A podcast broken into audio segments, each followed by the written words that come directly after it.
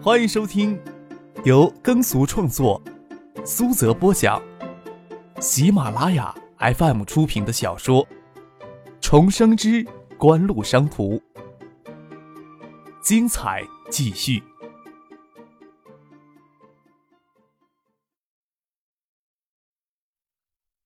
第二百一十一集。在讨论什么？婉晴推门进来，看到会议桌上黑面板的样机与投影仪。这就是技术中心最新研究出来的新样机。是啊，在听老丁介绍新样机的功能呢。我对技术的东西不精通，老丁介绍起来很费劲儿。你怎么这么早就过来了？张克想讨论将技术研发中心分拆出来另成公司的事情。约了婉晴与周他们晚上一起用餐，没想到婉晴转眼间就过来了。接到你的电话，我正打算回市区呢，就过来了。婉清拉开一张椅子。新机型啊，老丁就等着你回来献宝呢。老丁藏着掖着有一段时间了，其他人想提前欣赏一下，都让他以技术保密为借口打了回去。看了之后感觉怎么样？丁怀泄气地说：“花了这么大的精力与资金研制出来的东西，比克少期待的还有很大差距呢。”谁说的呀？张克笑着说：“我的期望值可没那么高。看到研发部搞出这个，我相当惊喜呀，只是没有用很夸张的表情来表现出来而已。”你不都说没可能取代 DVD 了？丁怀疑惑地说。技术离 DVD 还有一些差距呢。张克点头说道：“准确的说，应该是 VCD 与 DVD 之间的过渡技术。DVD 的标准格式，去年底就由东芝、索尼等公司提出来了，最快等明年中期就会有成熟的机型推出来。咱们投入这么多的经费，只是搞出过渡技术，而且过渡技术生命周期又是这么的短，应该没有太大的价值呀。从技术的角度。”有多少价值，我也无法判断。要说潜在的商业价值，还是很可观的。张可笑着说：“虽然明年就会有成熟的 DVD 影碟机面世，但是 DVD 的推广涉及到 DVD 数字视盘的大规模应用，就算由当前的那些国际巨头联合推动，最快也要到九八年才会推广开来。根据以往的惯例，这些国际巨头首先会把前期投入的巨额研发经费都捞回来，DVD 前期售价不会太低的。”而且前期的重点应该是欧美市场，还有咱们这段时间里，国内会是怎样一番的情形呀？张克继续说道：“就我个人的观点，众多整机厂商的涌入，产能急剧扩张，最终会让国内的影碟机市场无序而混乱。这个时间点应该在九七年年中左右。整机厂商都生产同质化的 VCD，他们之间又缺乏明显的技术落差，在无序而混乱的市场里，不存在依靠技术竞争的可能。”为了生存更久一点，只有一条路可以走了，那就是饮鸩止渴的一条路了。降价？谢婉晴问道。是呀，降价。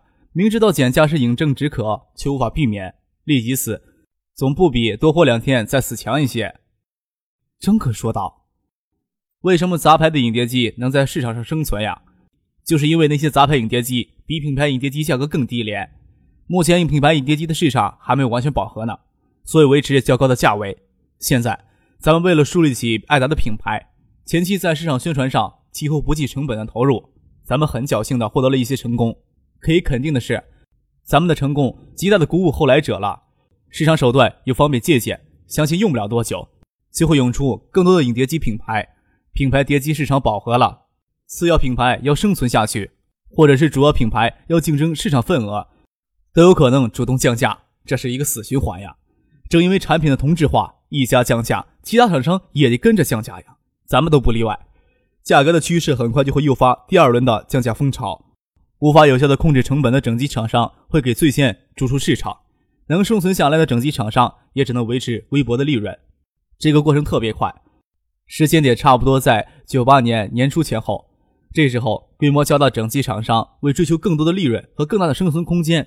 就会积极的谋求上有组件的价格下调，机芯的价格会持续下降，希望把技术垄断也可能会被打破了。这些都会导致 VCD 影碟机价格持续下滑。咱们来分析这些时间点。DVD 影碟机在海外市场得到推广要到九八年年中或者年尾，而且在一个相对很高的价位上。而在此之前，VCD 在国内的市场会因为价格大战，价位会降到一个相对较低的位置上。两者之间的价格差距，使得 DVD 在国内市场淘汰 VCD 的过程会相对的缓慢。VCD 还有相当长的生存周期，不仅是国内市场，发展中国家的情况也是如此。当然，VCD 碟机能生存下来，并不意味着 VCD 整机厂商会滋润的生存下去。介入 DVD 的生产与销售，分享 DVD 前期的高额利润，是有实力的碟机厂商所能选择一条较为合适的路。但是从时间上来说的话，最早要拖到九八年年中才能介入 DVD 的生产。可能要等到九八年年底，甚至更晚才能将产品推向市场呀。因为需要外围碟片市场的培育，从九七年年中起，VCD 的利润空间已经非常狭窄了。但是，一直要等到九八年年中，甚至更晚的话，才能找到新的盈利点。但是，盈利规模一开始会不太乐观的。这一年半的时间呀，只要时机掌握的好，超级 VCD 的商业价值就能充分的挖掘出来。竟是如此呀！丁怀感慨道。倒不是白费功夫了。就算从技术积累的角度，任何一项技术突破都有很大价值呀。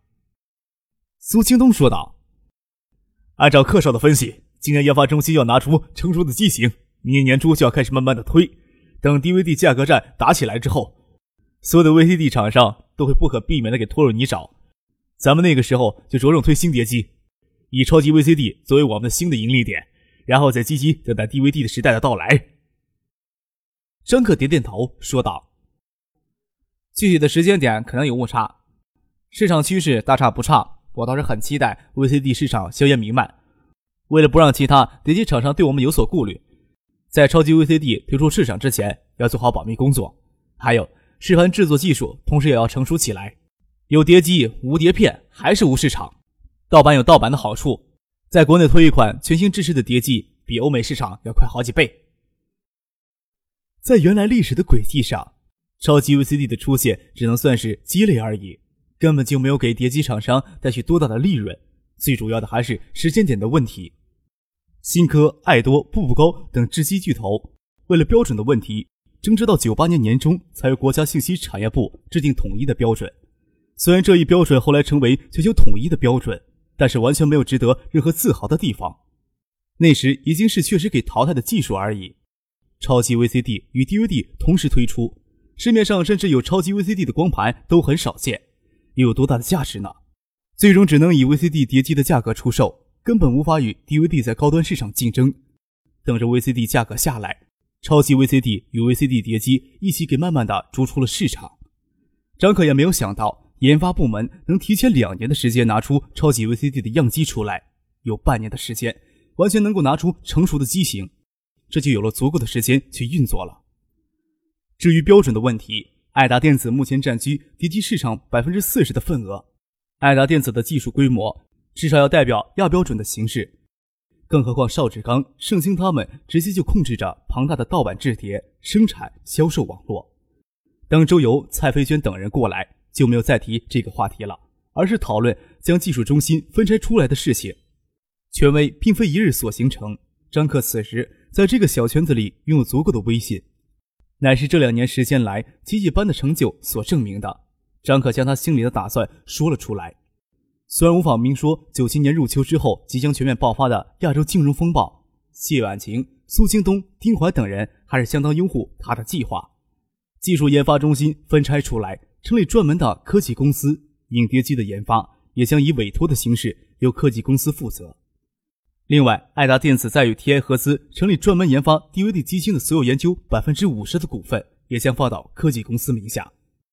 张可、谢婉晴、苏京东、丁怀、周游等人对科技公司持股比例还维持不变。吃完饭，事情也就讨论结束了。张可与婉晴同坐一部车回去，在车上，张可对婉晴说：“碟机的价格战看来是无法避免的了。我原本的打算呀，即使无法避免。”也要尽可能的将时间往后拖，毕竟享受着高额的感觉相当不错。即使正泰与景城合资搞的科王电子，也会从中捞钱，那也是没有办法的事情呀。毕竟在商言商，不能为了伤人而损己呀。没想到老丁在捣鼓超级 VCD 出来，真是让人惊喜呀！我这点歪心思呀，都没法在苏兴东、丁环面前袒露了。现在看来呀，VCD 的价格战越早越惨烈，就能越早的凸显超级 VCD 的价值呀，真是让人期待呀！现在就担心正太与景城往这里边的投入不够呀。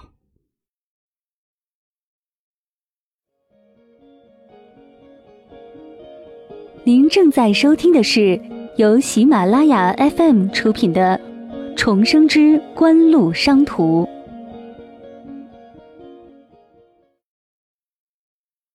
张克嘴里说着对谢家的阴谋，婉晴只是抿嘴笑着。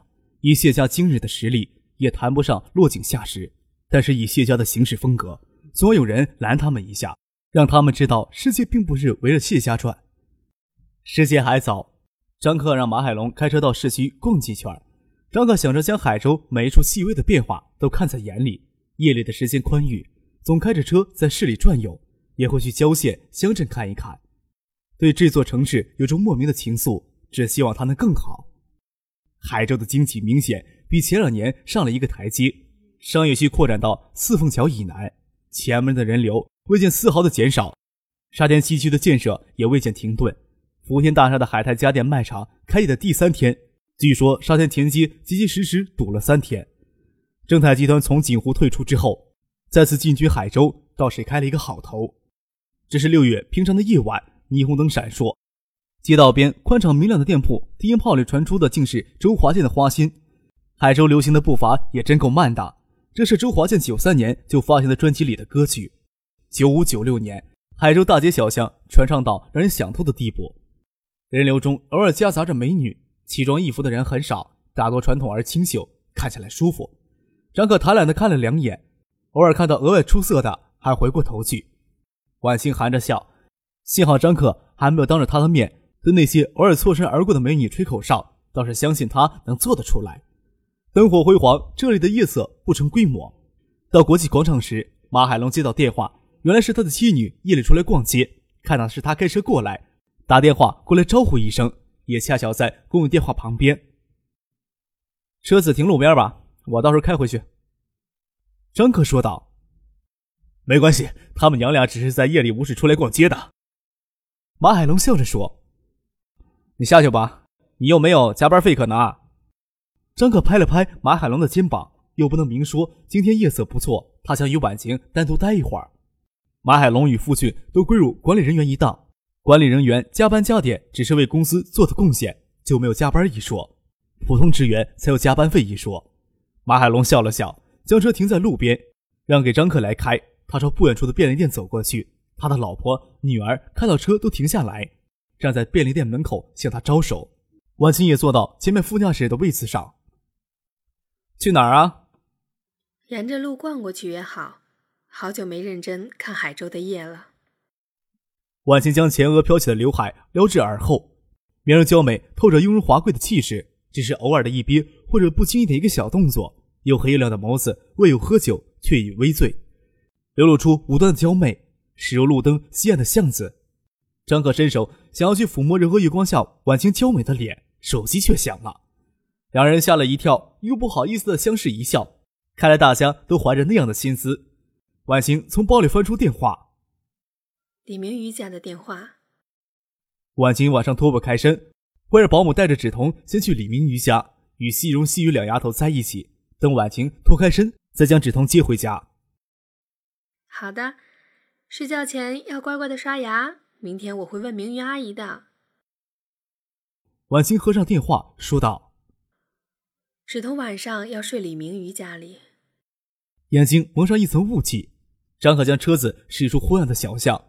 今夜晚晴没有小酒伴在手边，属于他们的时间很多，真的可以认真的看看海州的夜了。